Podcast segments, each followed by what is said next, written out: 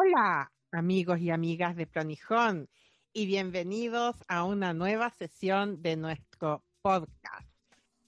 Soy Yuli Sensei y hoy estoy con dos amigos míos muy queridos, alumnos también, y que ustedes ya conocen porque han estado como invitados, pero ahora por primera vez están como ya miembros de esta familia que es Pronijón y además por primera vez juntos en un mismo podcast.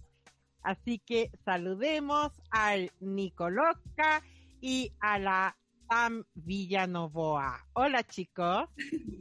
Bravo. Hola, muy contentos aquí para hablar hoy. Qué emoción, qué emoción esto como participar oficialmente, ya no como invitada. Claro. Sí, me gusta a mí.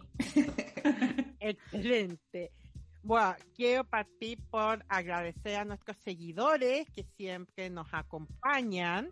Eh, tenemos seguidores de Latinoamérica, en Asia, hasta en Polonia, así que siempre es un gusto poder estar trayéndoles eh, nuevo material.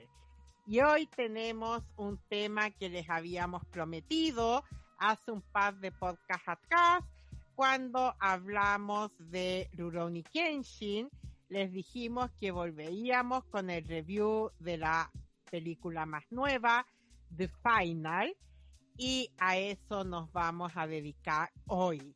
Eh, Nico tengo entendido que ya se la ha visto como 10 veces, así que ya se la sabe de memoria. Yo creo que hasta nos va a poder recitar los diálogos. Claro, exacto. A letra de spoiler. Sí. Sacamos la katana. Sí, aquí yo creo que ya eh, ha pasado tiempo suficiente para, Mm. para verla, o sea, pues vamos a hablar de spoiler totalmente. Sí, Por eso es- supuesto, por muy bien, supuesto. es muy triste. Sí, hay que decir.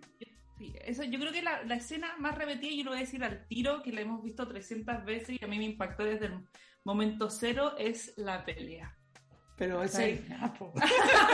Que soy bien todo. Claro, eh, se tomó en serio los spoilers tanto. Sí.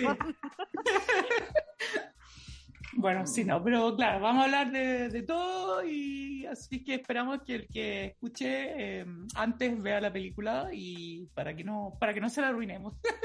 Claro, y así nos puede comentar, dar su opinión, decirnos si está de acuerdo con nosotros o si encuentra que estamos dando la hora aquí hablando de la película. Puede pasar, puede ¿Pesada pasar. esa persona? Sí, no. Y eh, tenemos una muy buena noticia y es que si no ha visto las películas originales de Kenshin, ya puede estarlas viendo por Amazon Prime. Entonces, si aún no ha visto The Final, porque no conoce la historia, puede verse la trilogía original, concluir con The Final y luego seguir escuchando este maravilloso podcast que se nos viene hoy. Exacto. Pero Claro. ahora comencemos con The Final y yo debo decir que la primera escena parte de la película y el primero en aparecer es Hajime Saito y yo fue como, me gustó la película. Un 7, excelente. Excelente. Muy buena, no se diga más. No, me encanta Saito y encuentro que el actor hace tan bien el personaje porque le da esa dignidad, esa prestancia de Saito, siempre con sus guantes blancos y su cigarrillo colgando de la boca. No, yo estoy completamente enamorada de ese hombre, del personaje, no del actor, no sé ni cómo se llama el actor, por si acaso, Pero no importa, ya se aprenderá el nombre. Eso por supuesto. Claro. Bueno, sí, pues la película parte además es una escena súper buena, que es cuando Saito, precisamente, con la policía eh, eh, encuentran a Enichi en, el, en este tren, ¿no es cierto? O sea, como yendo supuestamente, y lo intentan arrestar y, y es como una, la película parte al tiro con una escena de acción que, que ya te, te deja como como Sí. metido para el resto de la película. Bueno, yo, yo voy a decir así como en líneas generales, em, antes de entrar como en detalles, de que, em, bueno, a mí la película me gustó, me gustó y, y, y tengo igual reparo, tengo igual así reparo, pero pero que en realidad son menores a lo que me gustó y, las cosas que me gustaron, me gustaron mucho. O sea, em, eh, los reparos que tengo igual, igual son errores que yo encuentro bien tontos y, son como medio, como un poquito lo que hablamos de repente el otro día en el podcast anterior, como de, esta, de estas cosas como del cine japonés que yo encuentro medio chachas de repente en estas adaptaciones. Yo creo que tiene un, así un par de cositas por ahí, pero Em, pero en líneas generales eh, me gustó y, tiene momentos súper buenos, súper buenos. La, la cámara anticipada, la, la, pelea final, que la pelea final es como la última media hora de la película en realidad.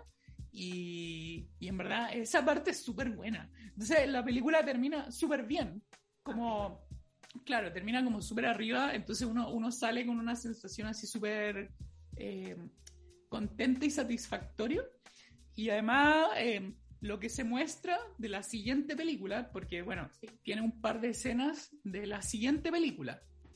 Y, y eso se ve súper bueno además. Entonces uno queda con muchas ganas de, de, que llegue el 30 y poder ver que, cómo, cómo es finalmente eh, The Beginning, digamos. Entonces, eh, eso, a mí la película me dejó contento y y claro, uno siempre como también, no sé, pues yo me leí el manga, como que espera de repente, como, ay, falta esta cuestión y no sé qué, que uno, que ya voy a contar específico eso, pero, no, pero o sea, además yo pienso como, que este, esto, esto en el manga fue hace, no sé, eh, 10 años más, ¿cachai?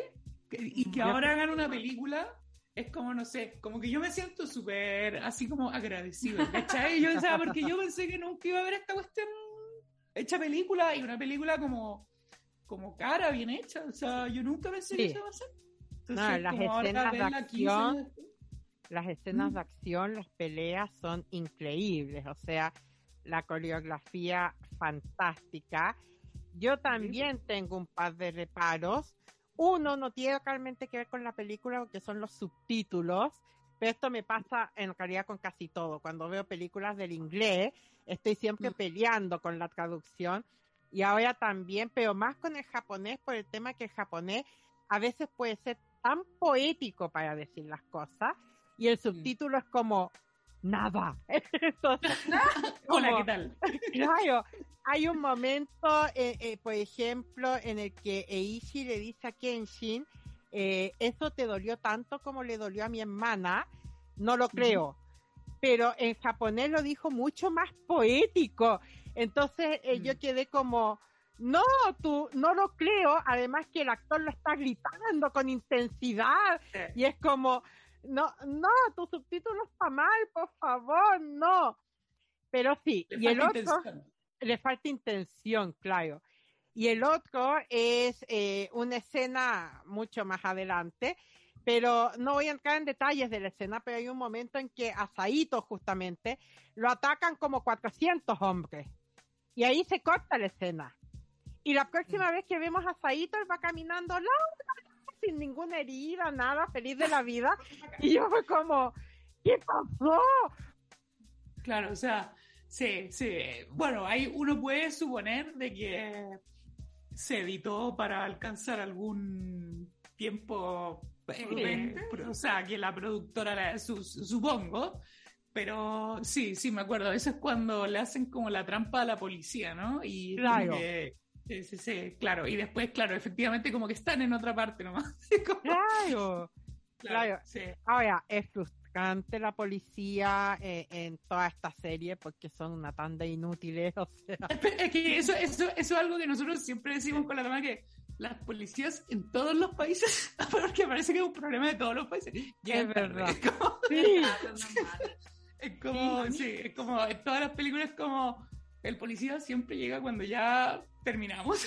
A mí, claro. el problema con, con eso fue que los extras como de, como de la, el ejército por decirlo así, era como que le, soplaba en la cara y salían volando. Sí, lo que pasa es que la Tamara se fijó en una escena que es verdad, y que ahí, ahí, ahí se le salió un poco a la película eso de lo, de lo charcha de las adaptaciones del anime, que habían unos extras que era como, hay una escena cuando va caminando a, Ochi por, em, por Tokio, sí. y porque llega Oche a buscar a Kenshin y Kenshin no está, entonces como que lo sale a buscar. Y hay una escena, es que esto es muy en detalle, pero son detalles que te sacan de la película. Hay una escena que va, va Oche caminando y en el fondo se ve como una pareja de curaditos. Pero es como. Pero son como unos curados así como del Happening con Hassi. Así como, como que van abrazados. Entonces, como, es como, como que tú decís como. Es que es. Es que lo que pasa es que te rompe el realismo de la película, ese tipo pasa, de cosas. que pasa Claro. que le, le roban protagonismo. En, hay, dos, hay dos escenas también, en donde esa y otra, que no me acuerdo si es Saito o. Sí, después de los Claro, globos. Cuando... Después de los globos, cuando todo esto explota y están unos heridos y Saito está en primer plano. Plano, un, un rostro como una, una emoción en su cara increíble, maravillosa. De, de quedó, de- quedó que la cagada, No. sí, no se resolverá. O sea, es el momento dramático de la Es película. terrible, es terrible y actuación maravillosa. Y atrás hay tres extras levantándose Pero como que Pero se no. levantan y se caen. y se caen de nuevo. Y es como, pero, pero es como, sí, es como Es que es como, es que es como, claro, ahí, ahí está el problema de, como del, de, de ese nivel, de ese tipo de cine japonés que es como, es como charcha en ese pero, sentido. pero mira, yo voy a hacer- Pero, pero es importante porque te rompe la película igual, te Sí. rompe la seriedad. Pero ¿cachai? voy a, voy a hacer una. Me acuerdo, nosotros vemos muchos doramas y, y series y siempre eh, sentimos que es súper bacán que los extras son súper comprometidos. Como que la que está, no sé, llega el chico popular a la, a, la, a la clase y en verdad está la última extra que está, que se ve así como borrosa. Tú sabes que lo está dando todo. Porque son muy, son claro, muy sobre, pero-. Claro, como que hay una sobreactuación en ciertos personajes que nos tenemos que ir a ese nivel de detalle para decir, ya, esto no está tan bien, porque la película No, pero, es pero esos detalles son importantes porque te, te sacan de la película. Ya, ahora espérate. Ya, yo dije que la película me gustó y todo, pero de repente ya, partimos con lo que no gustó, entonces, Sí. sí, no sé, a la, a la sensei. ¿Qué no le gustó de la película, por ejemplo? A ver, bueno, eh, algo que pasa cuando tú tienes una historia larga que da para un manga completo, una serie completa y la cambias a una película, es que algunos personajes no los puedes aprovechar. Justamente el Nico mencionó a Oshi. Aoshi está muy mal aprovechado. Fue, eh, honestamente, yo adoro al personaje, pero en este caso quedé como, ¿para qué lo trajeron? Mejor no haber estado. amistad sola con lo que llevaba y él a veces quedaba en Kioto porque eh, su, tuvo cero re- relevancia, ni siquiera estuvo en la batalla final, entonces quedé con esa sensación de Aoshi en esta película está de más. Sí. traerlo por Hay- traerlo. Hay un tema, hay un tema ahí que yo no estoy seguro. Esto, esto lo estoy especulando, pero, pero es muy probable. Lo que pasa es que él, ese actor tuvo un problema que mm, meses antes eh, lo arrestaron por posesión de marihuana, cosa que en Japón es un crimen muy relevante.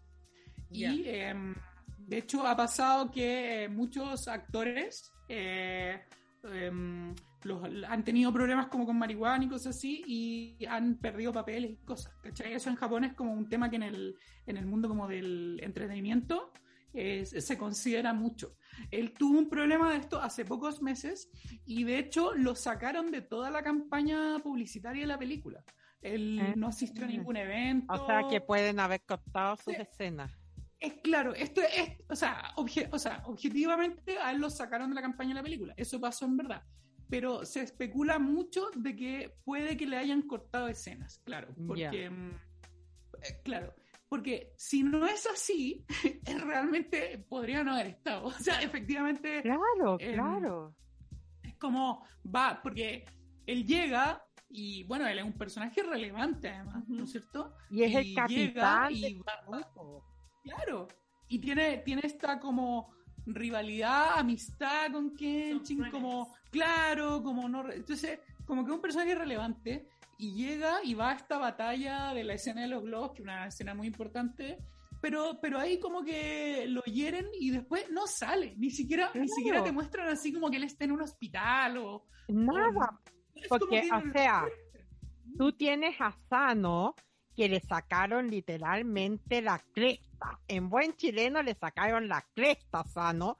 Y Sano igual llega a la batalla final. Yo no sé cómo, pero llega. Entonces, ¿dónde está Oshi? Ahora, está Misao y Misao es una titana, pero igual uno echa de menos a Oshi. Sí, de hecho, eh, el caso de Sanosuke, por ejemplo, ya, le sacan la cresta en, en esta secuencia y, y, llega a la batalla final, al final, ¿no es cierto? Y llega así como muy en su estilo, así como casi que a tirarse al montoncito. pero, pero después de eso sale de nuevo, sale que le están poniendo como vendaje, o sea, tiene como un cierre. Claro, claro, al final eh, Megumi eh, le está vendando. Claro, y es como, tiene un cierre. En cambio, Ochi, yo de hecho leí en, en internet, hay gente que se preguntaba si había muerto en la cuestión. Porque no queda claro, porque su última actuación, digamos, es como que, salva a unas personas de una explosión y queda como tirado en el piso y Misao, y Misao dice como, ah, maldición, ¿cachai? Entonces, mucha gente se preguntaba ahí en los foros, era como, ¿murió? Y, era como, es que si murió ahí, qué poco, qué poco épico. No, no, no, no creo que haya muerto porque la Misao habría estado no habría, estado, o sea, habría estado destrozada. Si lo ama con locura, o sea. Yo, yo lo que deduzco es que tú lo sacaron por el tema. Sí, le, sacaron la escena. Porque no, no, o sea, dentro de una película que está, que está bien hecha, todo, eh, y, que, y que es cierto lo que dice la sensei, o sea, hay que sacar cosas, porque no te cae todo, no sé, 20 tomos de un manga en dos horas, ¿cachai? pero sácalas también como con, con, delicadeza. Claro, claro. Y a él como que lo volaron nomás. Pues, o sea, por último, muéstralo al pasar. Eh, estás mostrando toda la pelea y lo muestras ahí al fondo que está peleando con alguien. O al final, así como con como yéndose de vuelta claro, algo, algo que te diga como, o que Misao haya dicho como, no sé, no pude venir, mandó, mandó saludos, no sé. Pero es que no hay como ninguna resolución, es como que realmente pareciera que lo hubieran matado, pero claro, y tampoco creo que lo hayan matado, pero es como que queda como, o sea, yo creo que si a la gente que no es tan como fan, que le entre esa duda, es porque está mal, ¿cachai? Es claro. No tuvo un cierre, no, no hay claridad de qué pasó con el personaje. Claro, exacto. Exacto, exacto. Yo debo decir que también es cierto que. Sí, a ver, yo creo que lo más flojo de la película, así en líneas generales, sí, ok, nos partimos riendo de los extra y todo, ya, pero obviémoslos, obviémoslos.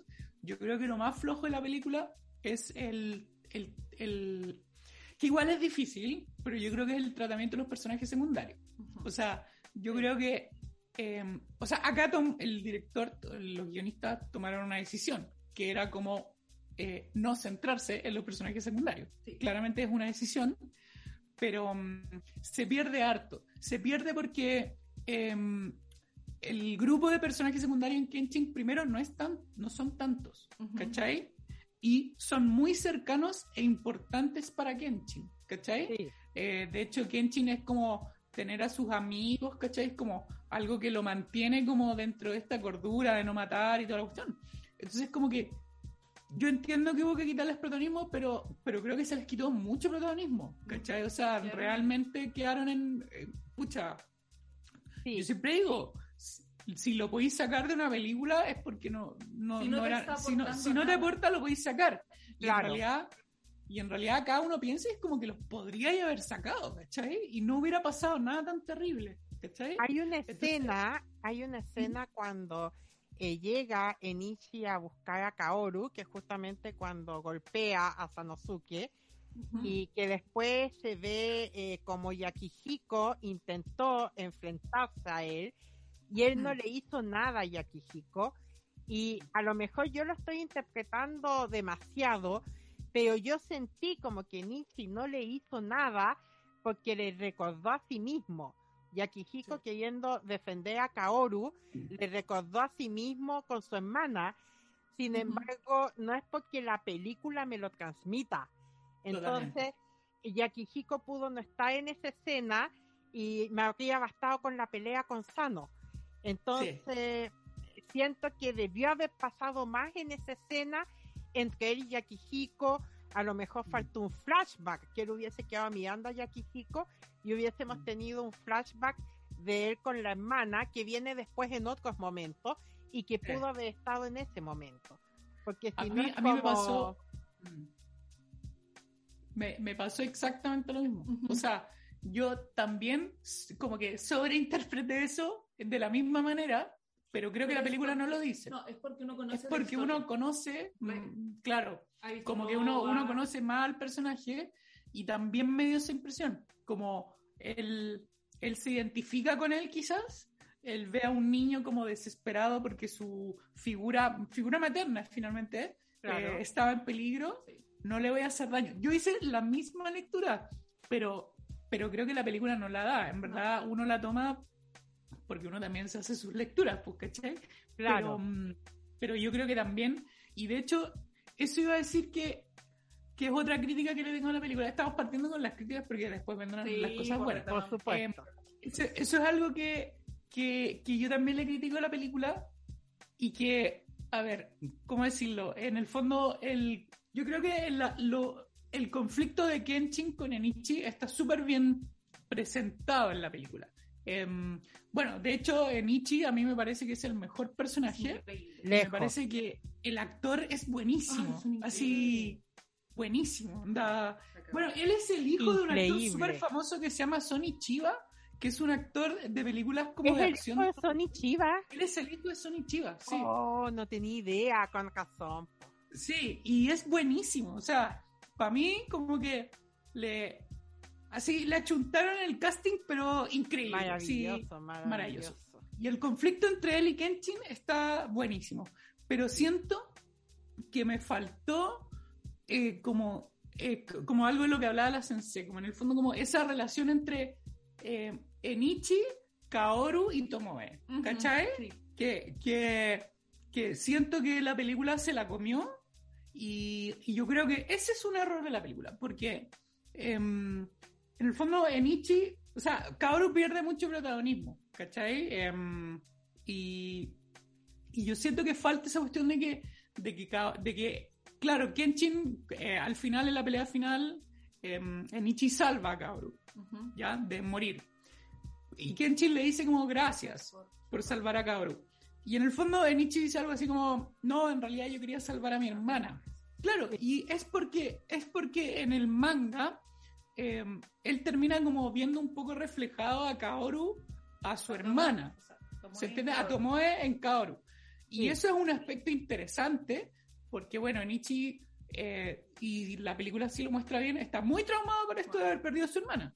Entonces es súper interesante tener como de vuelta esta figura, y siento que la película eh, desaprovechó eso así un montón. Sí. Pero A ver, la película igual como que lo quiso medio dar a entender, pero claro, nunca lo mostró de frentón. O sea, eh, a mí me habría gustado a lo mejor una escena de él conversando con Kaoru, Exacto, Kaoru tratando exacto, de llegar a sus sentimientos, porque tenemos que la trató de matar, que no la mató, eh, pero no Sí. la mató porque vio que su hermana estaba llorando en su cabeza.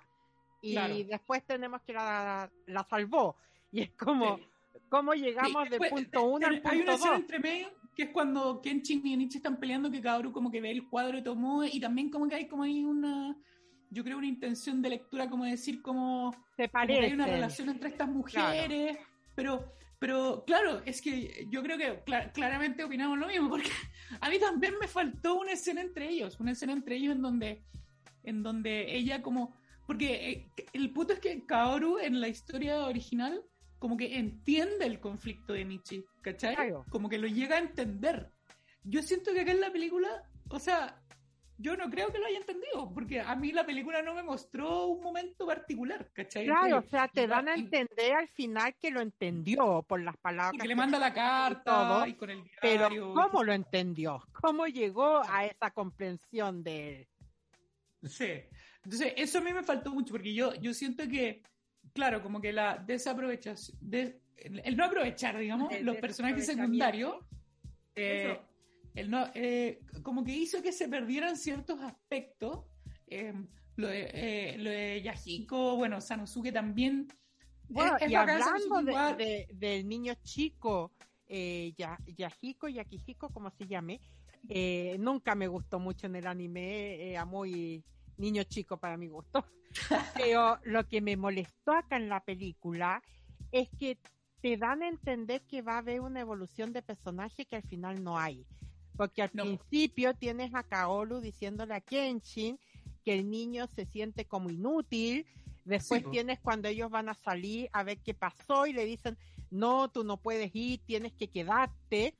Entonces, te están... Y en su momento lucirse queda como inútil. Exacto, exacto. Mm. O sea, te están construyendo un clímax que nunca llega. El clímax era como sorpresa, era un inútil. Ahora, es verdad, porque el... ahí hay un tema también, pues es que, eh, eh, claro, y estos son como los problemas de haber visto el manga, pero en, en, el manga sí se resuelve eso. O sea, de hecho, sí tiene una evolución. Él sí tiene un combate ahí, ¿cachai? Porque tiene un combate contra uno de los enviados de Enichi, eh, que acá que acá también se pierden, digamos que ya voy a entrar más en detalle, pero también se pierden, pero en el manga Yahiko sí tiene un combate contra uno de ellos y es como la evolución de él como personaje. Eh, de hecho, al final del manga, del manga original, porque recordemos que la otra vez contamos de que el manga sigue publicándose, pero del manga original em, eh, hay un, salto en el tiempo y, y Yahiko está más grande y Kenshin le da su espada. Y ahí termina realmente la historia. Entonces, eh, y eso viene a partir de la evolución que él tiene en este combate, digamos. O sea, Yahiko es una figura mucho más central, ¿cachai? En el manga, y de hecho... Es uno de los principales. Es que de hecho el autor ha dicho de que él es el personaje con el que se identifica, porque era, era como el, digamos, el que necesitaba evolucionar, porque como lo que dice la sensei, ¿cachai? Como que todo el rato te están diciendo eso, pues como me siento inútil, no, mira, no, no vaya a pelear en la evolución, y en algún momento él tiene que romper eso, pues, y decir, y, pelear, pues, ¿cachai? Y no pelea, pues, No, pues no pelea. Se queda como... es como, ¿para qué pusieron esas escenas si no le iban a dar la conclusión? Claro. De hecho, su conclusión sale al final de la película como entrenando, pero eso ya lo hacía al principio. Sí, pues, no, no hay cambio. Si uno piensa, o sea, y esto es una razón que eh, Yahiko es como el niño que tiene una red de apoyo que no tuvo nunca Kenshin, no tuvo eh, eh Enishi. no, o sea, es como, es el futuro posiblemente brillante que puede tener, ¿cachai? Es como el único que tiene una red que le puede proveer un, futuro real, como eso. Entonces yo creo que efectivamente es un, un personaje que necesita mucha más atención y no se le dio. No, no, no, no, se le dio. Ahora, a lo, a lo, otro que yo mencionaba em, era eh, los eh, villanos, em, mm. aparte de Nietzsche, que acá yo siento que em, si bien, por ejemplo, la escena del ataque en globo que, que llega a Nietzsche y empiezan a tirar unas bombas, es una escena súper buena, o sea, como a nivel de película. Se veía tan bacán en Nietzsche en ese Se veía buenísimo, ¿no es cierto? La coreografía, la, la foto, o sea, todo súper bien. Pero en el manga, de nuevo, obviamente, era, era, era mucho mejor. ¿Por qué? Porque, de nuevo, entendiendo de que tiene mucho más tiempo para explayarse, los eh, compañeros de Nietzsche eran eh, habían peleado con Kenshin. En el fondo eran, eh, este era un grupo de gallos que odiaban a Kenshin porque por uno u otro motivo eh, les había arrebatado algo en combate antes, ¿cachai? Entonces tenían, una, tenían una relación como, por eso es el acto de la venganza, ¿cachai? No solo por Enichi, sino que porque todos los personajes que, mm, que pelean contra él es por venganza. acá, acá, no se sabe quiénes son. No, acá en Ichi le dice, todos los que están conmigo te odian. ¿Pero por qué? Pero de, hecho después, de hecho después, eh, es que hay un momento que contradice eso, porque hay una parte que llegan y es como, ¿cuál, eres tú? ¿Tú eres Batusa? Es como que no lo conocen. Ah, es como, pues, ¿verdad? como que se da una escena, que de hecho en la escena hay un momento en que le preguntan. Confunden o sea, no a Oshi con En realidad no lo, odian. Claro. lo confunden. Le, dicen, tú eres... Y de, de, Kenshin es que es un, un, un samurai muy particular, o sea, muy bajo, colorín. Con Pero insisto, en el manga él le sabía. Después, de hecho, cuando aparece Kenshin en un momento, uno de los villanos le ve la cicatriz y le dice, Ah, la cicatriz. Tú eres Batosai. Eh, casi como mucho gusto en conocerte. Claro. Ah, disculpa. Entonces, eh, se pierde el sentido del acto de la venganza, Maya Nichi, porque en realidad no hay una venganza de parte de ella. Em, de hecho, uno de los em, personajes del grupo de Nichi en el manga era, y, y, lo hace más interesante porque hace la conexión con la película que viene, era uno de los que sobrevive al ataque en el bosque, que es la, la que debiese ser la escena final de la siguiente película. Entonces, tenía mucho más conexión en ese sentido. Em, el, la venganza tenía mucho más sentido también. No era una venganza vacía, o sea, tiene que ver con un... O sea, es que era la venganza de todos contra Kenshin, pues, ¿cachai? Y, y eso, eh, siento que, claro, también quedan como villanos súper desechables. Podrían no haber estado también. oiga, y una pregunta, ¿qué pasó con el, el espía, este que era de las 10 espadas y que se ah, suponía que estaba espiando para la policía y que en realidad los traiciona y al final tiene una conversación con Enishi? ¿Y qué pasó? Eso es, eso es harta gente lo perdió. Ese es el cuerpo que el cuerpo que Nietzsche llega cargando ah, cuando yo no lo reconocí jamás. Eh, sí, mucha gente eh, como que yo caché que tampoco se había notado, pero eh, era era ese cuerpo. Em, ya, perfecto. Sobre los, los, villanos es que hay una pelea en donde se trata de explicar un poco esta, en donde hay un diálogo, en donde el, el, el malo, es que no me acuerdo exactamente cuál es, como el, que, tiene, el, brazo cañón, sí, el que tiene el brazo cañón. Ese es como el único que se insinúa esto como de la venganza, porque él, le dicen un poco así como, mira, yo ahora tengo este brazo, eh, mátame por lo menos, dame, dame eso, como y es como el único momento en donde se insinúa. Sí, él le dice como tú nos quitaste todo, pero incluso no se entiende como algo personal, sino que como que porque lo, lo que hizo Kenshin para restaurar la república lo afectó a él, pero no se entiende como y tiene que ver con que claro, en el en el en el pedacito que uno se da más a entender es cuando le dice como dame por último esta muerte digna. Claro. Entonces, y es ahí cuando como le suplica esta muerte como de samurái en, batalla y él le dice que no, que va a tener que aprender a vivir en este nuevo mundo. Pero ese es como el único momento en donde se insinúa algo como entre estos villanos, pero fuera de ese diálogo, no, yo creo que no hay ninguna relación. Y encuentro que encuentro que ese es un error de la película porque era algo, era algo súper importante, ¿cachai? Y mm, eso me hizo mucha falta, como que sentí que hacía desechables al grupo de Nietzsche, ¿cachai? Como que... Mm, o sea, si bien eran bacanas las escenas, pero eran desechables como, como de narrativamente, ¿cachai? Y tampoco necesitabas tanto, te bastaba con que cuando se encontraban con Kenshin le dijeran algo como, aquí estoy Kenshin, me recuerdas, ahora me las vas a pagar y con eso ya lo hacías algo personal.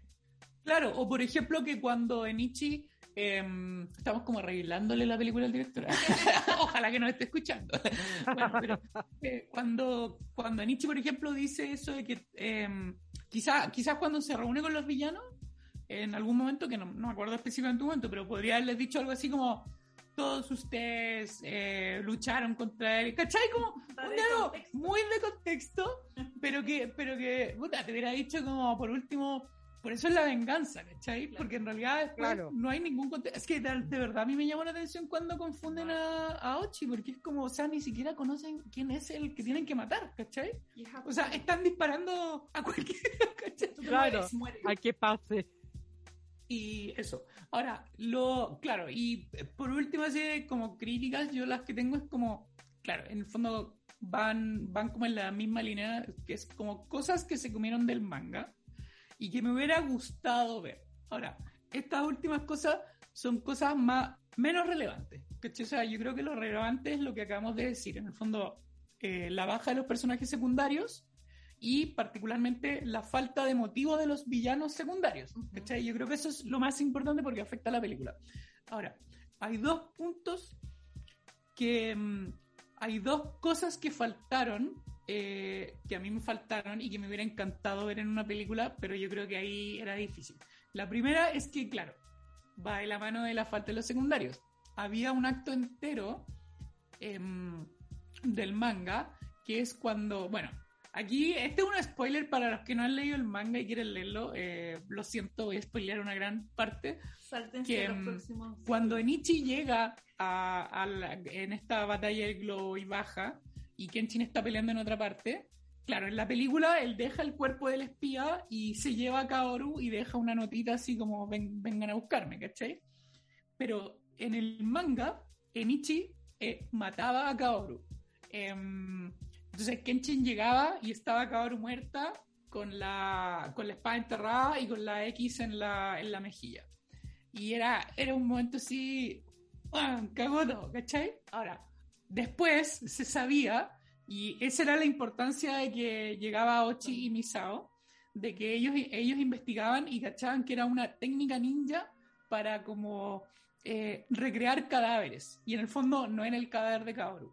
Entonces, em, pero por unos números, Kaoru estuvo muerta en el manga. Y em, eso causaba como un gran quiebre en Kenshin, porque Kenshin decía como que no había podido defender nuevamente a la persona que amaba y él se recluye como en una especie de, barrio, que era como un barrio a donde se iban a morir como los, los que ya no eran samuráis, ¿cachai? Así como los Ronin, como que se iban a, morir. Y era como puros vagabundos ex samurái y... Y esa es como una parte del manga larga y que de hecho el grupo se separa. Sanosuke se va y hay como un, una mini historia en donde Sanosuke encuentra a su familia, ¿cachai? Y encuentra a su papá, a su hermano chico, o sea, como que tiene mucho más el manga, ¿cachai? Y, y la parte de Kenshin es como emocionante, porque Kenshin en este lugar de vagabundos conoce un viejo como medio loco, que mm, a través de diálogos con él, él logra como, digamos, reencontrarse. Paralelamente eh, a Ochi y los otros descubren de que Kaoru en realidad está viva y qué sé yo y Kenshin logra encontrarse y finalmente este viejo loco era el papá de Tomoe y de Nichi. Y entonces como que se super cierra la relación en todos los personajes. Y de ahí viene la batalla final. O sea, hice un, un resumen de varios capítulos del manga. y de ahí viene la batalla final, ¿cachai? Ahora, todo eso que acabo de contar no está en la película. Y Obvio. Claro, es súper largo igual. Yo creo que no había. O sea, ahí hubieran tenido que haber hecho dos películas, ¿cachai? o el corte de Snyder. Claro, el corte de Zack Snyder, claro. Pero, y yo entiendo, o sea, a diferencia de esto, no estoy en contra de que hayan sacado todo esto que dije, porque la historia decidió centrarse en, en ellos dos, pero puta, me hubiera encantado ver el momento cuando Kaoru supuestamente está muerta, ¿cachai? Como que son momentos que en el manga funcionan increíble. Yo creo que obvio no se podía hacer todo lo de que se separaban y todas esas aventuras, pero sí se podría haber hecho que él encontrase el cadáver, haber visto el shock de Kenshin, lo afectado que estaba, y que en ese momento hubiese llegado Misao o Aochi vivo todavía, no sé, y le hubiesen dicho, oye, no, mira, esto parece esta técnica ninja o sea, lo podrías haber hecho muy corto, pero haber rescatado ese momento emocional de él y del público de ver a Kaoru muerta. Ahora, por supuesto, en el manga se entiende mucho mejor con todo el tiempo que Kaoru estuvo prisionera de Nichi, que haya forjado esa ese lazo justamente, eh, no, no la vemos, pero Tamara eh, hizo un gesto de lazo en que obvio, ahí iba a haber un bonding porque en todo ese tiempo iban a conversar y se iban a conocer. ¿Verdad? Porque si, si lo pensamos, en realidad en la película Kaoru estuvo secuestrada medio día, como un día. claro, claro. Como que durmiera siete. Claro, claro. Entonces, de hecho. Claro, no, no, se alcanzaron a conocer tampoco mucho con Enchi.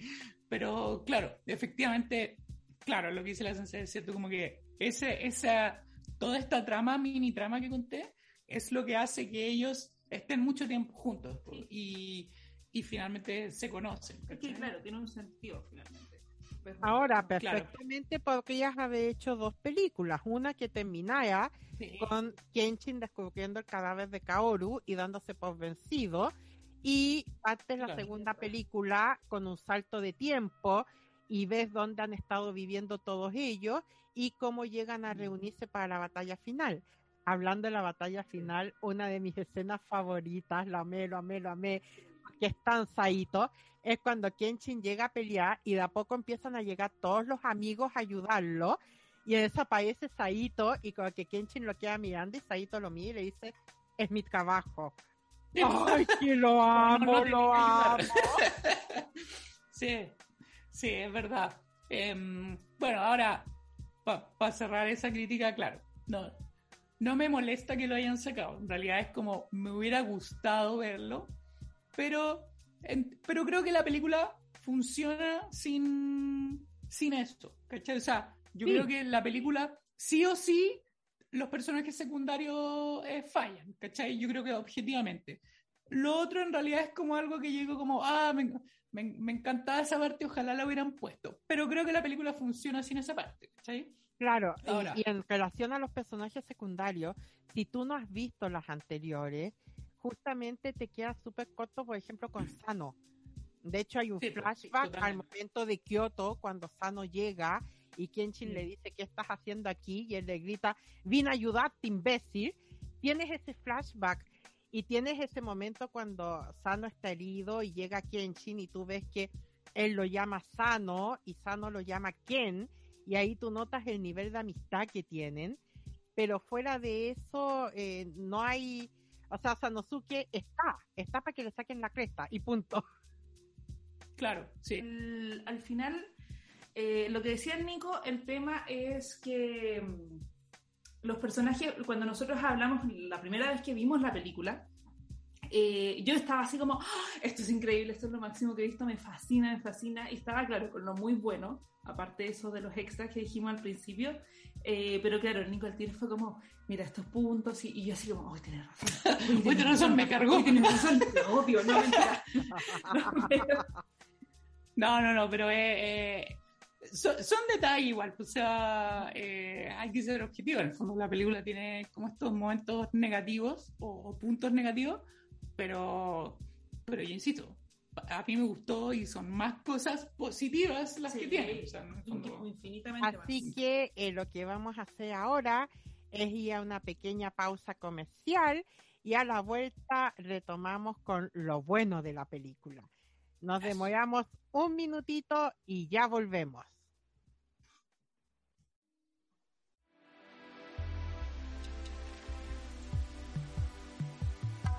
Este programa llega a ustedes gracias a Instituto Cultural Chileno Japonés, viviendo el universo japonés.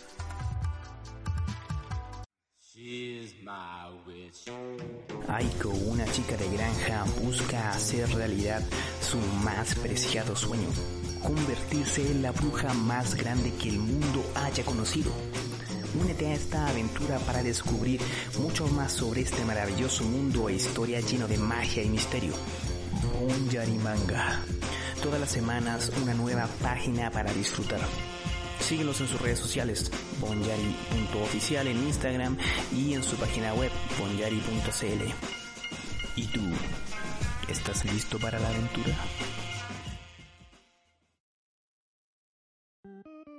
Hey tú, ¿estás estudiando japonés y solo encuentras fotocopias y libros rayados? ¿Estás cansado de no saber qué libro es el ideal para tu nivel? Tranquilo, porque en modo kanji tiene la solución. Tenemos los mejores libros especialmente para ti. Minna no Nihongo, Kanji Master, Try, entre muchos otros. Visita en modo kanji en Instagram y Twitter y consulta nuestro catálogo. Recuerda, entra en modo kanji y aprende.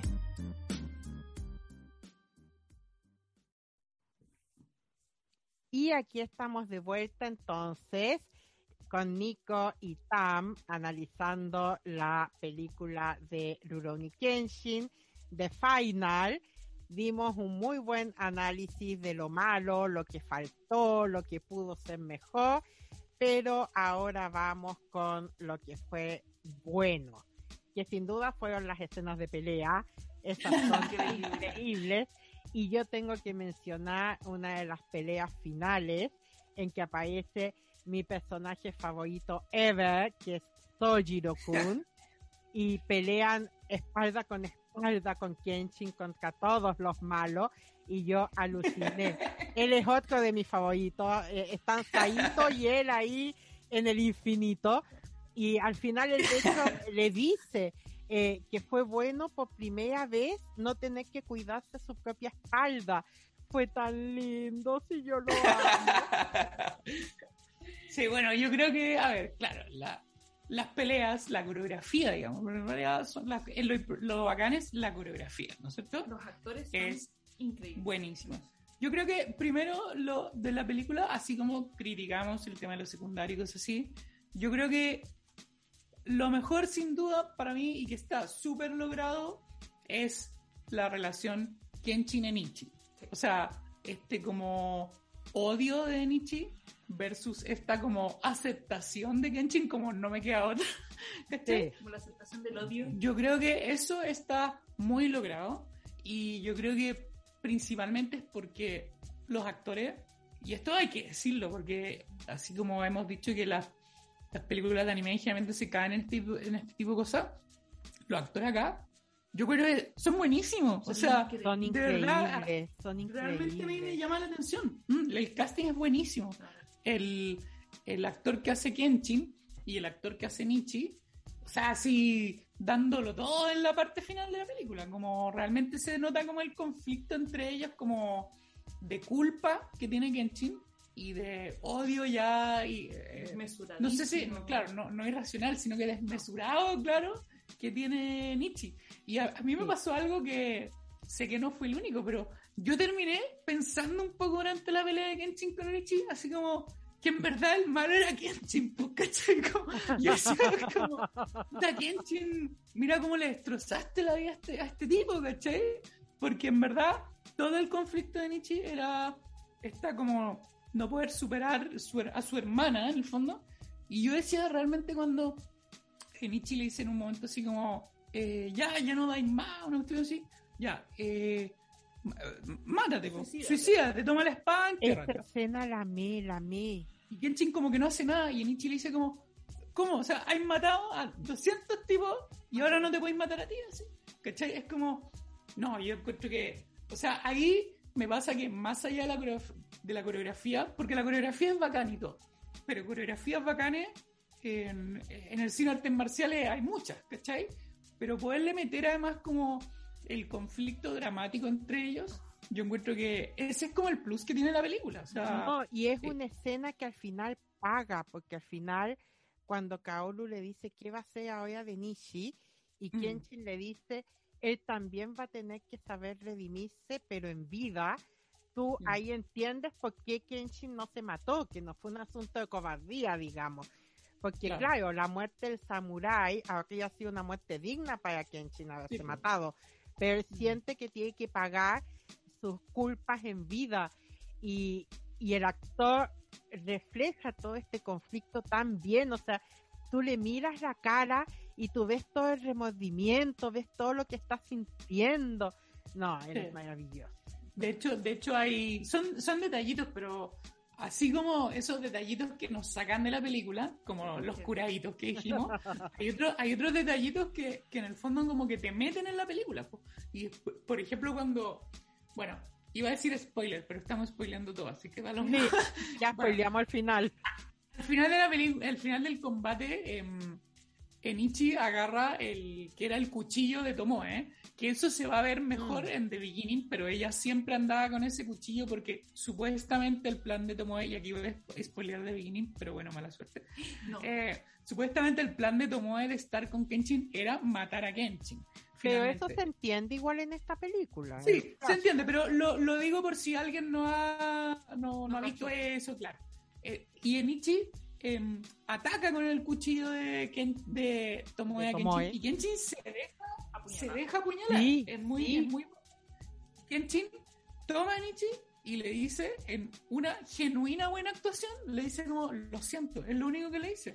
Y, o sea, ese tipo de cosas que son detallitos, ¿cachai? Como te sacó la otra cuestión, esta cuestión te dice como no, estos gallos realmente están metidos en el papel, ¿cachai? yo, en esa escena lloraba, la primera vez que vi la película yo en esa escena lloraba. Es, demasiado, demasiado intensa, es intensidad pura. es actuación así. El Oscar se queda chico para estos dos en ese momento. Pero es que a mí genuinamente me dio pena Nichi. O sea, yo de verdad cuando digo que Sí. sentía maldito Kenshin, es verdad porque... Y me da mucha pena al final cuando termina en la cárcel. Como en la cárcel y es como... Puta, este gallo en verdad es un tipo que perfectamente puede haber sido bueno. ¿cachai? Bueno, eh, al final es una tragedia, pues como que Kenshin también pudo haber sido bueno, quizás, ¿cachai?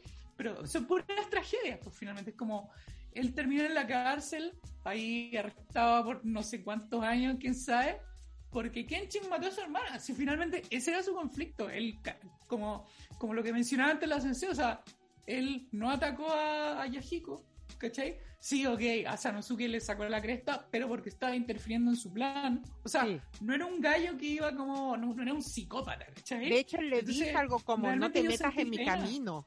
Y de hecho, él era el dueño de la mafia china, lo que te explican, que él así había hecho como su imperio. Y él iba a votar ese imperio. Él era como. Si él, por no quería eso, él no le interesaba. Él quería, él quería su objetivo, ¿cachai? Yo creo, yo para decir como cosas bacanas que me gustaron de la película, primero es que se me hizo nada, las dos horas y fracción que duran, Dos y media casi. dos horas y media casi, fue muy rápido. O sea, en, en ningún momento sentí la película pesada, en ningún momento miré el reloj para decir como cuánto rato ha pasado. eh, y yo que No fue, como en la, no fue como en la Liga de la Justicia. la justicia de como Que mirar no todo el terminaba nunca. Eh, vamos con cabrita y la acción. Lo segundo, claro, es la todo lo que tiene que ver con la imagen de la película. Es increíble, es maravilloso. Nada se ve fuera de lugar, nada se ve eh, pobre o triste. Sí, se entiende, sí. Eh, la gente tiene esta como eh, que es algo muy como de la época, o sea, la gente está cochina. sí, sí. La gente está sucia, es algo que, que también es muy parte de, pero ciertos personajes eh, tienen un como un brillo que los hace como resaltar, pero que no es el tipo de maquillaje, es algo, no sé si es la, la iluminación, el tipo de telas.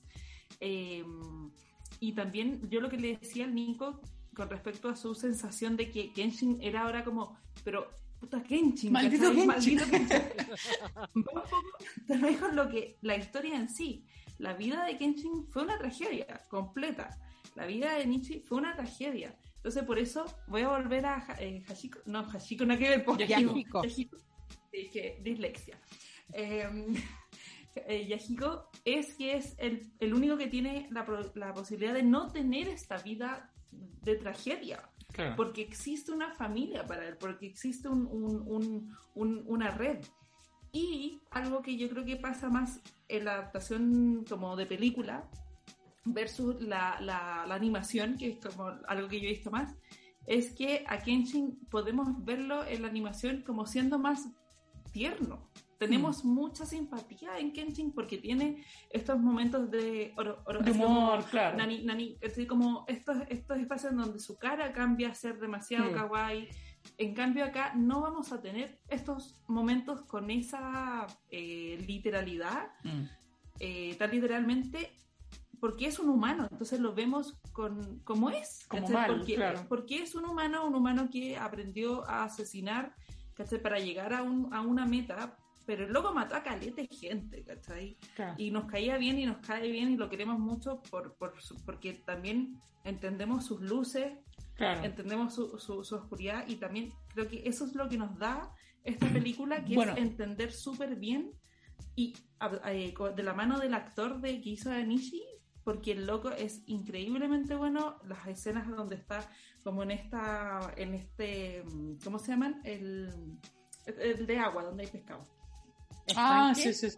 Mm. Claro, en, en eso, sí, sí. eh, que, tiene, que tiene agua y pescados, y que le habla a Tomoe en donde se ve como una Sí. persona con el alma rota. Claro. Eso, eh, para mí, esas, esas instancias, como tú- cuando tú dijiste, como le, cuando le pide perdón, y muestran a, a esta, a este Enichi niño, in- internamente es un niño roto total y absolutamente, entonces como... Sí. O sea, yo creo, yo creo que el actor de Nietzsche de verdad que es, eh, o sea, yo creo que es como la sorpresa de la película, porque, em, eh, o sea, yo creo que se roba la película, ¿cachai?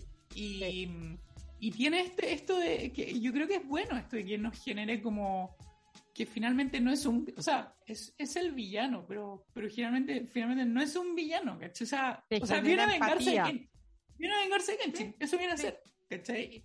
Claro, entonces nos genera empatía y yo creo que eso es por lejos lo mejor de la película, o sea, insisto, más allá que las coreografías son increíbles, o sea, la pelea final es increíble, tiene detalles que te puedes repetir mil veces, como cuando, no. cuando desenvaina la espada con la pierna, hay una parte que... ¡Oh, ¿Qué hace? sí! O sea, que, que son cuestiones que tú decís como, qué buena esa parte que, que es muy buena, porque la ponen como, no en cámara lenta, pero como que le bajan un poco la velocidad para que Sí. uno vea que desenvaina con la pierna.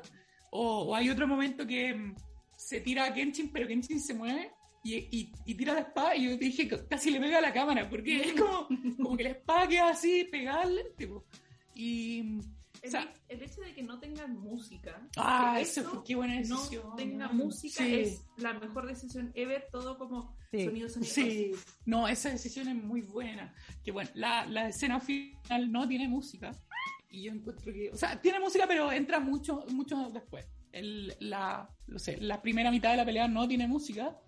Y es, yo creo que una decisión buenísima, buenísima. Como que te da como una intimidad al momento que, mm, que lo hace serio. Porque además, además a mí me pasa que de esa, de, antes de la escena final, venimos como de el gran combate, ¿no es cierto? Que es cuando llega Kenshin a, a pelear eh, como con la mafia, digamos, ¿no es cierto? Y ocurre este momento que le gustó a la sensei, que es cuando empiezan a llegar los compañeros de Kenshin, ¿cachai? Sí. Que es como el, el apoyo, es como, ah, como que no está solo. Y, y es bacán.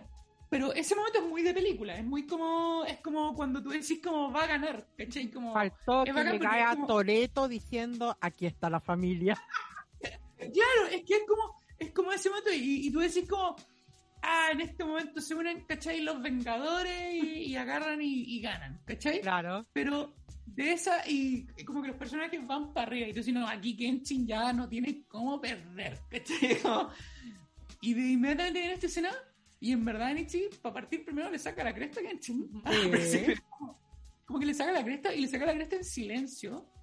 Y después viene todo este diálogo de que por qué no se suicida mejor. Y es como que la película cambia de tono, ¿cachai? Como que pasó de este tono como, vamos amigos, así como Vengadores Unidos, a, puta Kenshin, en verdad, mira cómo venía esta pobre persona, ¿cachai? Y encuentro que ese, ese cambio como de tono que tiene la película funciona bacán. Y yo espero que ese sea el, el tono que tenga la siguiente película. Que, por cierto, se ve un. Se ven un par de minutos importantes en esta película. Hay, hay una escena, ¿no es cierto?, que es em, cuando Kenshin le explica a sus amigos por qué está ocurriendo todo esto, ¿no es cierto? Y en ese momento viene una escena que debe durar uno, entre 5 y 10 minutos, que son básicamente escenas de la siguiente película y que se estrena el 30 de julio y, y, y hacen un mini resumen, literal, hacen un mini resumen, porque muestran así, básicamente muestran todo, es como que spoilean todo, pero se supone que tú sabes igual lo que pasa. Y bueno, hay que decir que se ve muy bien, se ve muy bien, se ve, o sea, es que se ve bacán, en verdad. Encuentro que captura la belleza que eh, uno puede ver en el OA. Esta- esto, esto que es el contraste, por ejemplo, de la sangre sobre la nieve. Oh, la, la, es ni- la, la escena que Kenshin Mara tomó ¿eh? con nieve, eso se ve, se ve increíble. O sea, mira, yo no sé, quizás la película va a ser pésima, pero por lo menos visualmente va a ser buenísima, porque lo que se alcanza a ver acá se ve increíble. Entonces, esos cambios como tonales que tiene la película, como muy de anime, a, a algo más serio. Que ok, no, no, no es que caiga en un drama o, o así. Hay una escena ahí cuando ellos dos están eh, abrazados, él la está abrazando por detrás y están los dos cubiertos con una manta. Se supone que después de hacer el amor. Esa Sí. escena está sacada, pero es el OVA hecho Sí, película. sí. No, es que es, es el impresionante. OVA Sí, hecho película. sí, sí. Es, que, es que cuando lo vimos, realmente lo comentamos con la Tamara. O sea, se ve igual. yo quiero, oh, no, le yo, yo, igual, yo igual tenía un miedo, yo, o sea, tengo un miedo porque no la he visto, pero como que siento que después de haber visto The Final estoy como con menos miedo. que mm, cuando salió el trailer de The Beginning y el trailer ya te mostraba que la película era muy parecida a Loba, yo me acuerdo que le comenté a la Tamara y le dije como, a ver, la weá se ve bacán, pero me da miedo de que parezca una recreación, ¿cachai? Como, como que parezca una recreación, claro. y, quede medio, medio parodia, ¿cachai? Ahora, después, porque de verdad que se ve igual, po. como lo que dice la sensosa, eso se ve igual, ¿cachai? O, la, escena de la nieve, es, es, se, ven igual, entonces... Eh, yo, claro, digo, se bacán, pero me da miedo que quede como, puta, como penca. Pues penca por tratar de rehacer algo que está hecho en animación, ¿cachai? Ahora, después de haber visto esta eh, de Final, em, y de ver sobre todo, lo, como te digo, la última parte, los últimos 20 minutos, que es cuando tienen este, este cambio de tono, em, que deja de ser como esta película de de superhéroes de anime, ¿cachai? O sea, ¿se entiende? Como... Eh, sí. y sino que es como el combate entre estos eh, ex samuráis o antiguos samuráis, bueno, que en chino no era samurái, no, no, pero ¿se entiende? Es como... Me hace decir como la, otra, la próxima película realmente puede ser buena, ¿cachai? Entonces, yo creo te que... deja súper arriba también esta película para ver la que para ver la que viene. Así realmente a mí me dejó muy arriba como... Yo creo que van a intentar su propia versión, pero simplemente van a incluir estas escenas como para que uno sienta la familiaridad. O sea, si uno siente el OVA, pueda decir, ah, sí, es realmente la misma historia. Pero como lo han hecho hasta ahora con las otras películas, ellos hacen su propia versión, se las están reinventando. Ahora, yo estoy bien conforme con eso, ¿ah? Porque de hecho, em, yo había leído críticas de esta película, de The Final, antes de ver The Final, obviamente, porque en Japón se había estrenado como un mes antes, y por supuesto que no me aguanté y me había spoileado todas las críticas. Y, y, o sea, si bien tiene estos cambios que hablaba en la primera parte, y, que claro, uno, uno no siempre le gustan, pero yo siento que dentro de todas las versiones que han hecho para las películas, primero son súper respetuosas de la historia original, es súper entendible las cosas que cambian, y te siguen contando igual lo importante de la trama finalmente igual sigue estando ahí. ¿cachai? O sea, lo importante de la trama, lo más importante de la trama era el conflicto de Nietzsche con Kenshin, ¿cachai? Y el, y el conflicto de Nietzsche con Kenshin está y está súper bien logrado. O sea, ¿cachai? Yo creo que lo, lo, que dicen de, de los personajes en general es que se humanizan están humanizados, porque Kenshin siempre lo hemos visto como este gran samurái increíble, superhumano, y lo que tú decís como este tono de que pasa de ser como una película de superhéroes a algo más serio, yo creo que, más que algo más serio, yo diría que es algo más humano, mm. porque son personas muy hábiles en lo que hacen, muy bacanes, pero siendo humanos, con su, es lo que decía antes, como eh, vemos sus luces, vemos, vemos sus sombras como muy, muy marcadas, y eh, entendemos por qué Enichi está roto, porque lo vemos en la actuación, eh, lo vemos en los diálogos y eh, eso lo hace bacán, como, como no es una película de superhéroes, es una película de, de personas que bajo ciertos contextos tomaron decisiones que tuvieron repercusiones pésimas y nada, pues están enfrentándose a esas cosas. Claro. Ahora, con lo que decía la sensei, yo creo que, claro, puede que cambien cosas, o sea, me imagino que van a cambiar cosas respecto al LOA, ¿cierto? Pero, eh, o sea, denle, ¿cachai? Como que yo siento que ya, siendo la quinta película, es como que, como que ya les creo, ¿cachai? claro, igual ya lo hicieron, sí. Es como, es como, pero me refiero a que es como, ya denle, o sea, ya, ya lo ya como que ya, les tengo fe, ¿cachai? Como que ya me convencieron. Ahora, demostraron que lo hicieron bacán. Claro. Sí. En Japón igual es un tema súper recurrente este del hermano chico que pierde a la hermana y como que eso lo trauma. Yo me acuerdo, por ejemplo, en otro de mis animes favoritos de toda la vida, que es Meine Liebe.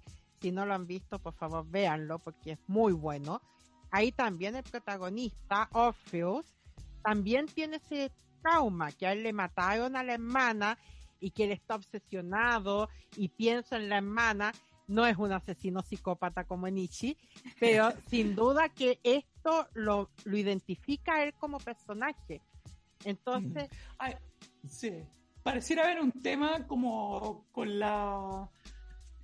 que, que mm, debe ser algo cultural, obviamente, que es como la figura eh, es maternal de la hermana mayor. Como que, que, acá yo, no sé, yo creo que nosotros no tenemos, ¿cachai? O sea, hermana mayor. O sea claro, y, no, la, no, no la veo con mi mamá, ¿cachai? Llega a ser una adoración, una verdadera adoración. no veo a nadie con eso, o sea, que, creo que es como un tema cultural en donde, claro, se ve como a la hermana mayor como como realmente como una figura... Eh, bueno, y pasa que ves la hermanita chica que ve al hermano mayor también casi como un papá o con adoración. Por ejemplo, no sé, en Slamdan, la Haruko que era loca por el básquetbol y su Onichan y su Onichan todo el tiempo. Sí. O sea, yo no me, yo no me imagino eso acá, es Que culturalmente no, si vemos como nuestro, no sé, los clásicos, desde, no sé, ya teleseries, películas, no existe, po. No, po. no existe. Por eso este tipo de historia, este tipo de historias así funcionan, em, por ejemplo, este tipo de historia funcionan bajo el contexto de la cultura de Japón, ¿cachai? Por eso yo igual siempre que veo películas como de Japón o cosas así, igual como que no sé si a ustedes les pasa, pero es como que cambia el chip al verlas igual, ¿cachai? Como para aceptar ciertas cosas, ¿cachai? Porque, claro, como que, porque mm, digo, acá sería raro que un personaje se vuelva así, o sea, a ver, podría ser que hay un personaje acá en donde otra persona le mata a la hermana, ¿cachai? Y el tipo se quiere vengar. E-, eso es una, es una, eso puede ocurrir bueno, el cine gringo tiene muchas historias así, como de la venganza con la familia, pues, ¿cachai? Pero el tipo de, relación que te ponen y, del por qué la venganza es distinto, ¿cachai? Es distinta la relación. Por ejemplo, en el, estoy pensando en el cine norteamericano, la clásica historia de venganza que es como El Vengador Anónimo, que, que hay 10.000 versiones, y básicamente todas las películas de venganza son El Vengador Anónimo, el, que es el el Vengador es como la que el, el hombre que mm, le matan la familia, ¿ya? Toda, y el sistema judicial falla y él decide ir a matar a todos y él los mata a todos, ¿cachai? claro.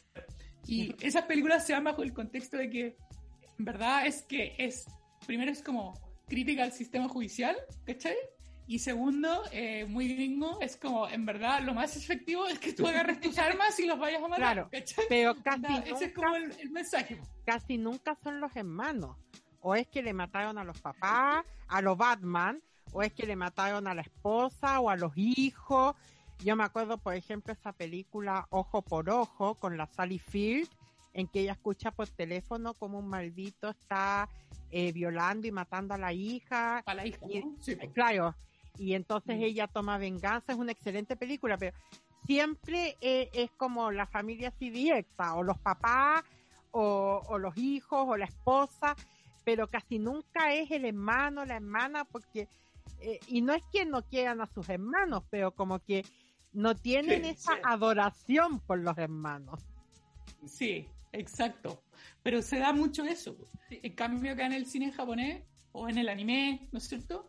Eh, sí aparecen este tipo de historias y bueno, yo creo que acá queda súper bien representada y bueno, vamos a ver sobre todo en la siguiente película a Tomoe, porque acá Tomoe sale, pero sale mm, sale poquito, sale, salen los flashbacks, tiene un par de diálogos, hay que, hay que verlo. Ella es una actriz además, que yo no sé si lo comenté la otra vez, pero es una actriz, a, ti te lo he contado, que hay que verla porque a los japoneses, no sé por qué, porque estas son cosas que yo he leído ahí como en los foros ahora, a los japoneses les carga ella. Es como, es como una actriz muy odiada en Japón, así como, yo no sé quién será el, un equivalente, pero es como, al, parecer es como una actriz de, de dramas y a los japoneses les carga. Es como, supone que cuando hicieron el casting de ella era como, no, pero ¿por qué la ponen a ella y la cuestión? Como la vela de Crepúsculo.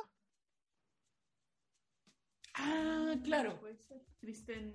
Sí. Kristen Bueno, pero a ella, hasta, hasta donde yo entiendo, a, a los fans no les gustaba porque como que esperaban como otra cosa de la actriz, ¿no? Como que no la encontraban tan bonita, ¿no? Me parece. No, No, sí, Me parece que se le- real dicen que no, no, ¿Que no no tiene actúa? expresión, claro, no actúa. Sí, pues, es que tiene, es que ella tiene una cara como media de nada, pues, como Sí. Su expresión es. sí. Pero, pero, pero yo por lo que he leído las críticas, en verdad funciona bastante bien en la película, ¿cachai? Y lo que se alcanza a ver en esta, que son estos flashbacks, o de repente cuando Enichi como que la recuerda o cosas así, em, sí se ve bien, y lo otro es que parece mucho el personaje de anime, o sea, realmente como Sí. que uno ve la película, es que el casting de la película de. Enichi es muy bueno, como que todos los personajes se parecen a sus Es que además. Tomoe se tiene que parecer a Kaoru y en eso cumple. Sí. Sí, Que se tiene como que es como, es como, yo siempre la he entendido como una Kaoru más bonita. Porque yo siempre he entendido de que Kaoru no es tan bonita. Como que esa es mi lectura del... Yo es como no, creo, ¿no? yo diría que la Tomoe es más femenina, no necesariamente más bonita. Sí, es que yo creo que por ahí va, porque Tomo es como este, el personaje como de la mujer perfecta, no sé, para casarse, en Mm. cambio Kaoru es como esta mujer fuerte que pelea y Que está media y que- cochina, y que sí, quiere- claro, como que le quiere pegar, más claro. confrontacional, Sí, que no es exacto. esta, esta idea de mujer perfecta, Sí. suave y delicada. Bueno, de hecho, eso lo hemos comentado viendo los OVA eh, de, de- cuando sale Tomoe. Hay un capítulo que es como cuando Kenshin y Tomoe viven juntos. Em, y, y en ese capítulo hay varias escenas que, bueno, son cuatro capítulos nomás para el que no ha visto los así que que los vea porque valen mucho la pena. Pero mm, hay un capítulo que es cuando Kenshin y Tomoe viven juntos y hay muchas escenas que son como, como que te muestran como la rutina de ella.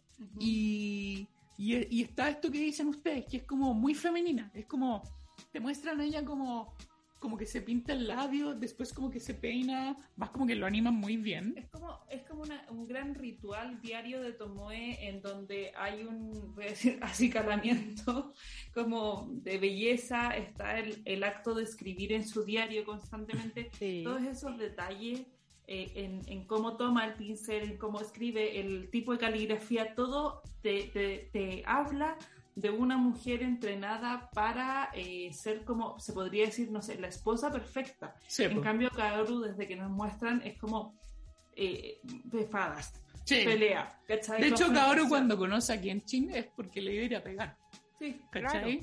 Porque supuestamente Kaoru andaba buscando al Batusai que le estaba como arruinando el, el dojo, que no era Kenshin, y, y Kaoru llega así como, como a pegarle, ¿cachai? Entonces, claro, tiene como esta cuestión y siempre anda como vestida como de entrenamiento, ¿cachai? Bueno, que eso la película lo pierde lamentablemente también, ¿ah? No, no quiero volver a Sí, decir, pero de hecho, se pierde como la fuerza. es medio inútil en la película. Sí, es que falta, porque em, algo que a mí siempre me gustó de Kenshin era que lo- lo- los personajes femeninos como que efectivamente peleaban, ¿cachai? Em, pero aquí caen un poquito en... Ese es como un... un dicen tropes en inglés, que es como el Sí, dancer in sí. distress, ¿cachai? Como que la mujer finalmente siempre al final tiene que ser Excepto. Misao. Misao sigue siendo la bacana. Sí, Misao sí. Sí. Y de hecho, a mí me encantó que en la escena donde todos pelean, em, que de hecho eh, Misao pelea más que en las películas anteriores. Me- me- yo quedé Sí. con esa sensación, como que llega a pelear más. Y eso me encantó, porque Kaoru cae como en este cliché, ¿cachai? Un poco de que no se logra defender, siendo que Kaoru supuestamente es una maestra del kendo, Sí. ¿cachai? Sí. O sea, de hecho, en la, en la Tú la ves entrenando, la ves entrenando a la gente y después a la hora de ella hacer algo, no hace nada. como que se le olvida todo. Sí.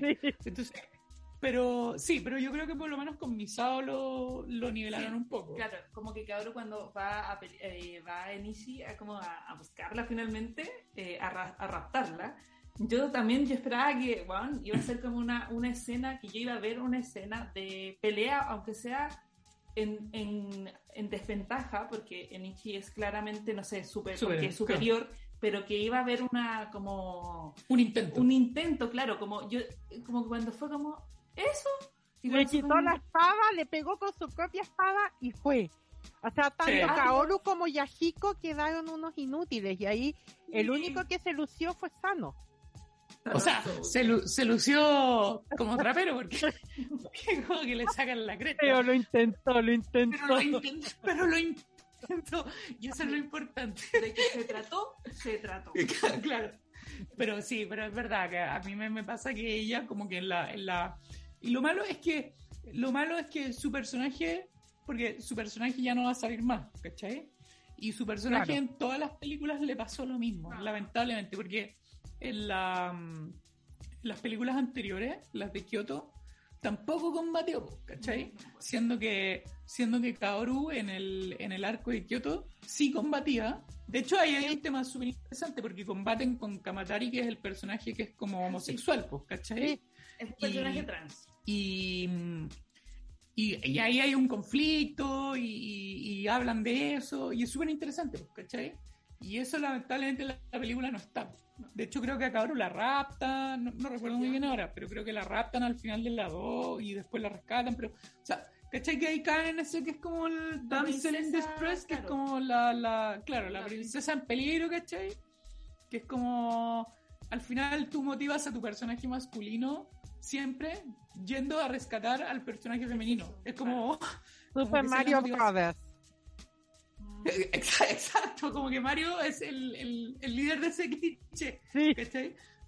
Pero, No, claro, igual da lata porque, porque acá ahora usted, por último, la princesa Peach es una princesa así nomás. No sé. Y aún así la princesa Peach se defiende, porque si uno juega Super Smash Brothers, igual la princesa Sí, Peach patea al casero. Tira sus combos, es verdad. Sí. Pero Kaoru supuestamente es una... Sí, ahí yo creo que hay una, una decisión Maestra, en, en- en el guion que no. que es. eh, o, o utilizarla de esa forma, finalmente. Sí, yo creo que una Claro. simplificación del guion, Sí. ¿cachai? Una simplificación, es Mm. como eso. Pero, Pero, bueno, mm, está Misao, así que grande Misao, sigue representándonos. No, Misao la verdad es que ahí sí, sí se luce. Bueno, a todo esto Misao es una actriz bien bacán porque sale, sale en una serie en Netflix que mm, aprovecho de recomendar que es, eh, ¿cómo se llama? Alice in Borderland. Alice in Borderland. Em, que es una serie que es una adaptación de un manga también. Que, bueno, tiene el mismo nombre, Alice in Borderland. Y em, así, versión muy corta, se trata de un grupo de amigos que un día, o sea, no, es como que entran a un lugar, salen y como que ya no están en Tokio, están en una versión de Tokio, pero en donde es como una especie de batalla real slash juegos del hambre, donde se hacen como juegos y tienen que em, sobrevivir Ujú. y descubrir por qué llegaron a esta realidad y qué sé yo, es como, es como un misterio. Y está la serie en Netflix con personas. La hizo Netflix el año pasado, ¿no? Sí, es Sí. del año pasado, del 2020. Es del año pasado. Y em, son, al final, son dos, tres protagonistas Ajá. y eh, el protagonista femenino es Misao. Sí. Es Misao, bueno, es la actriz, obviamente no es Misao. Y, em, y, y se ve que ella es muy atlética, así Bueno, en realidad. Porque acá en Kenshin ella pelea muy ninja, tirando patadas, saltando, o sea, se, se ve muy atlética. Pero en esta serie también es muy atlética, o sea, además ella en esta serie sale con una vestimenta más actual, entonces se le ve el físico y un físico muy deportivo, claramente. Y ella como que hace parkour y si trepa, o sea, se mueve así increíble. Entonces, también está esa serie en Netflix para que puedan ver em, a los actores de Kenshin. El otro es el actor de, bueno, de Enichi, que se llama como Maken, Makenryu. Maken, Tiene un nombre así como muy particular. Pero lo divertido es que, bueno, dijimos antes, es el hijo de Sonichiba, que él tiene muchas películas clásicas del cine de acción japonés. Y según yo leí, él en realidad, esta es como su última película en Japón, porque iba a ir a probar suerte como a, al cine norteamericano. Ujú. Vamos a ver cómo le va. Porque, espérate, él, ¿Mm? él entiendo, según lo que estaba leyendo, es eh, nipo-americano. Sí, pues él, él como que habla inglés perfecto Sí, y le gustan. Eh, eh, la educación. Pero es que el de- papá, de- es que el papá es un actor realmente conocido, como, como que es como un actor que trasciende como el cine japonés, por así decirlo. Y, mm, y eh, bueno, y el actor de Kenshin es un actor como de series de Kamen Rider, Sí, ¿cachai? sí, es como, como eh, Power Ranger que yo no conocía. es que, es que en Japón es muy, es muy popular eso, pues, ¿cachai? Pero, pero es, una, es, como un, es como un género que yo, dentro de mi ignorancia, no, no pensaría que puede salir un gran actor, ¿cachai? Pero, pero porque por lo poco que he visto de esa serie, en verdad la actuación no es como lo que uno destaca, pues, ¿cachai? Pero que acá, como hemos dicho, lo hace súper bien, pues. ¿cachai? Así que ahí también pueden Son excelentes. Ver a los- a los actores. Sí. eh, son fundamentales para darle la fuerza que hemos estado como alabando de la Mm. película sin los actores, o sea, nada. Bueno, No era un casting bien importante porque en, la, en las películas antiguas, el actor, antiguas, o sea, las anteriores, el actor que hacía de, de Shishio es súper conocido en verdad, po. era el, el, el clásico Abel que la gente ha visto que es como, era el niño de Batalla Real, ¿cachai? Que ahora, que ahora era grande, obviamente, pero era el mismo actor, el protagonista de Real, eh, que es un actor muy popular en Japón, o sea, él, él tiene muchas películas y películas como blockbuster eh, japonesas, ¿cachai? De hecho, también es, em, me parece que es en la película de Death Note de personas. Hay unas películas de Death Note de Ujú. personas que de hecho creo que están en Netflix, aunque no estoy 100% seguro. ¿Dónde Y él es, eh, me parece que él es L o Kira, uno de los dos, no sé cuál es, pero, o sea, es un actor como muy de blockbuster japonés, ¿cachai? Y también es buen actor. Entonces, tienen casting interesante, sobre todo para lo que es Japón, ¿cachai? Yo encuentro que actúan fenomenal. Eh, bueno, y ustedes ya saben que mi favorito, aparte del personaje, es el actor que hace de Saito, porque también consiguió hacer muy bien el papel. Y vi una foto de él eh, vestido hoy por hoy, el actor, no el personaje, Ah, y yo me quedé como, oh, es estupendo. Sí, porque a veces pasa que cuando se ponen trajes de época, eso como que les da un atractivo Les da onda. Claro, Eh, pero eh, de repente uno los ve así vestidos como todos los días y es como, ah, no tiene nada de lo. Pero no, este actor es bueno. Eso. Nosotros el otro día vimos, yo le puse a la Tamara ahí en el Facebook un, como un, era como un matinal así de Japón, que estaban invitados Kenshin y Kaoru. Y. Kenshin se veía como más viejo. Estaba, estaba vestido como, digamos, época actual, digamos, muy arreglado, así, su camisa, y se veía como más, más viejo, ¿no? Como bueno. que... Hay Sí, que decir que ya han pasado 10 años de la pe- película original. El hombre tiene que envejecer. Yo creo que igual ahí hay una suerte de que estas películas sean japonesas, como que los japoneses como que envejecen más lento también. Sí, Porque, porque acá de repente te, te hacen la secuela de años después y el actor No. está para cagar, No, así no, como- no. de hecho la, la Kaoru está igual. La Está Kaoru igual. está idéntica. Bueno, y. Misao también. Misao, Sí, o sea, Misao sigue- también, Sigue sintiéndose muy joven.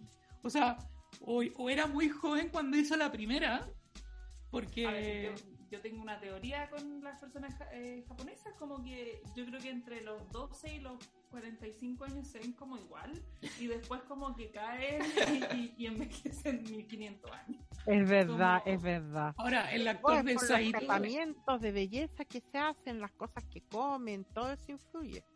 La bueno, comida, sí, sí, la- po. y, ya, yo voy a decir algo muy, muy que no tengo, mira, no tengo ninguna prueba, pero tampoco dudas. Cuando estuvimos en Japón, yo creo que el agua, el aire, eh, y bueno, la comida, pero el agua y el aire, eh, limpios. eh, no sé, pero hicieron que las uñas yo las tengo muy, muy delgadas y me queda- las tenía duras y largas. Y la piel no tenía que echarme crema humectante. Ya, Yo- yo creo que. Yo Eh, rejuvenecí como 10 años en Japón. Ahí está, es la tierra. Yo no puedo subir las escaleras sin llegar completamente agotada y tenerme que inhalar porque soy asmática. Yo en Japón me olvidé de mi inhalador. Iba caminando para todos lados y subí montañas sin ningún problema. Me dolían los pies, pero no supe lo que es un ahogo, un malestar, nada. No El aire, Es la ¿viste? tierra. Es el aire, El aire. es todo. El aire. Mm, sí. El agua, según yo, debe tener muchos más minerales, porque en verdad, en verdad, las uñas, bueno, la queratina esas cuestiones, y mis uñas son un papel, y allá las tenía súper largas y súper duras. Por eso, Sí, to- por yo eso Tomo también. era tan guapo. Ahí está, por eso tomó. Por eso no tomó la- Bueno, ahí está. ahí está. Por eso Kenshin no envejece. ¡Lo descubrimos! Bueno, de hecho, el actor de Saito tiene 95 años. Fue el que le gusta la sensei. No, Claro. no, no, no sé cuánto tiene. Pero es como un Pancho Reyes, ¿no? Como.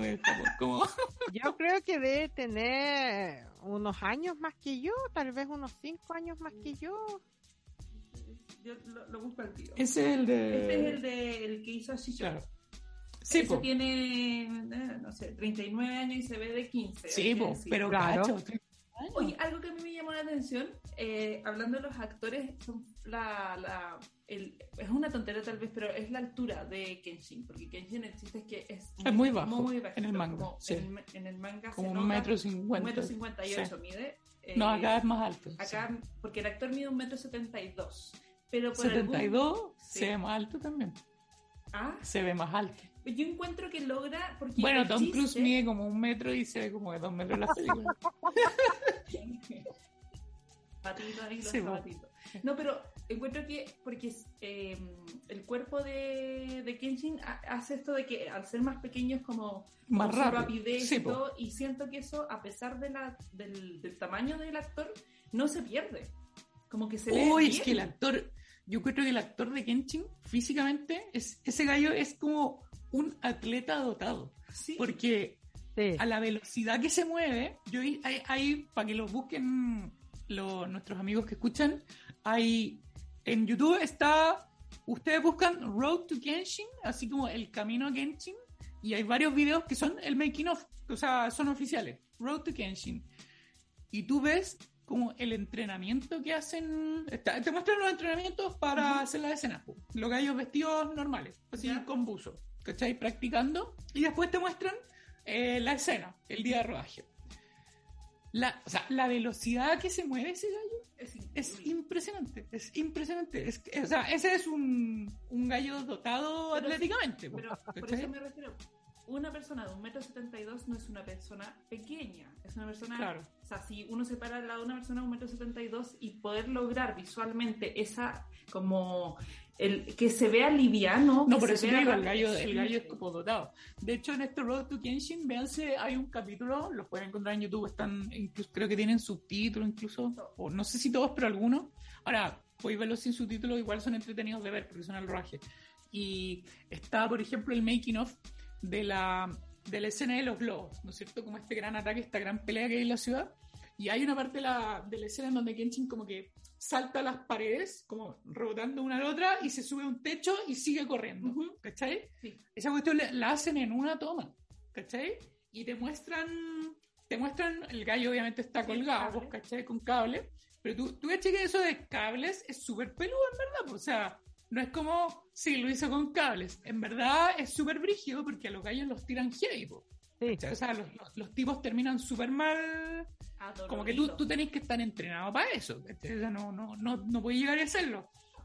El gallo se tira de uno, eh, rebota en las paredes, sube, corre. Bueno, después te lo muestran.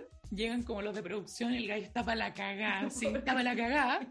Y, pero tú decís, "Mm, ¿cómo haces eso? Y bueno, de hecho, en una entrevista él cuenta que mm, después del, del rodaje de la pelea final, Ujú.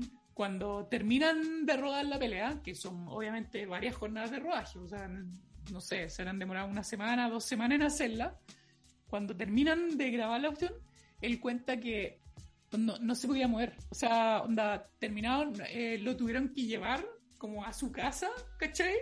Onda, no se podía mover, o sea, el gallo con el cuerpo así destruido, pues, ¿cachai? Claro, tú veis la película, el resultado, Valió por- la pena. por ejemplo, cuando en la película pelean al final y le hace como el golpe final, que se ve que Kenshin está en cable ahí. Ahí se notan como que está colgado, ¿cachai? Y mm, él se tira y es como que tira el golpe en el aire y hay un momento en que se nota que está cableado porque como que, como que se mantiene en el aire, ¿cachai? Eh, pero esa cuestión, los físicos se los matan, ¿cachai? Pero en la película se ve increíble, ese es como el, lo jugado del actor. O sea, finalmente valió la, o sea, cuando él vio que su dolor valió la pena al...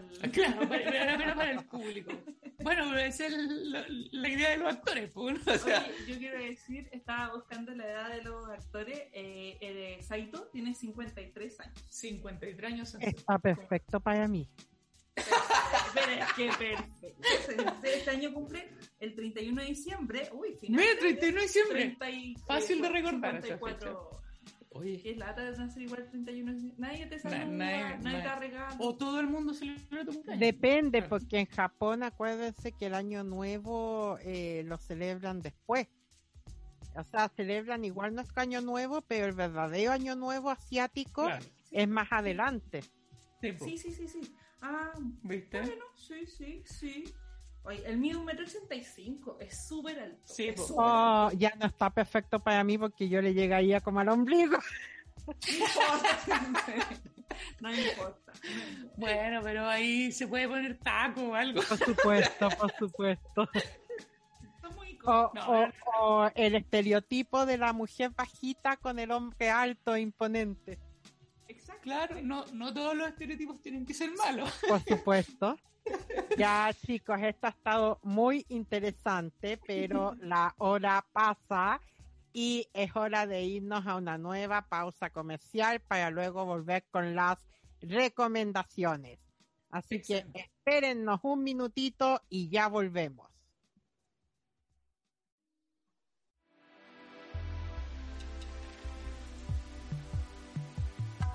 Este programa llega a ustedes gracias a Instituto Cultural Chileno-Japonés.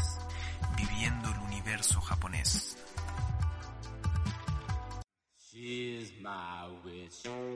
Aiko, una chica de granja, busca hacer realidad su más preciado sueño, convertirse en la bruja más grande que el mundo haya conocido. Únete a esta aventura para descubrir mucho más sobre este maravilloso mundo e historia lleno de magia y misterio. Bonjari Manga. Todas las semanas una nueva página para disfrutar. Síguenos en sus redes sociales, bonyari.oficial en Instagram y en su página web, bonyari.cl. ¿Y tú? ¿Estás listo para la aventura?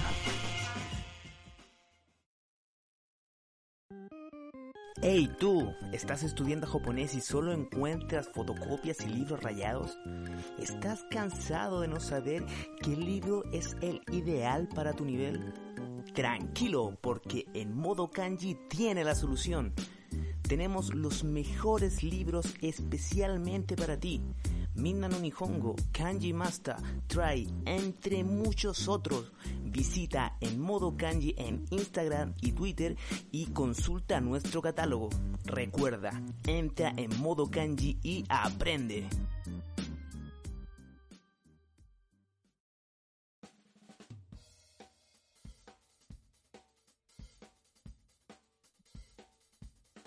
Y estamos de vuelta entonces con nuestra sección favorita, imperdible en los podcasts de recomendaciones en Pro Nihon.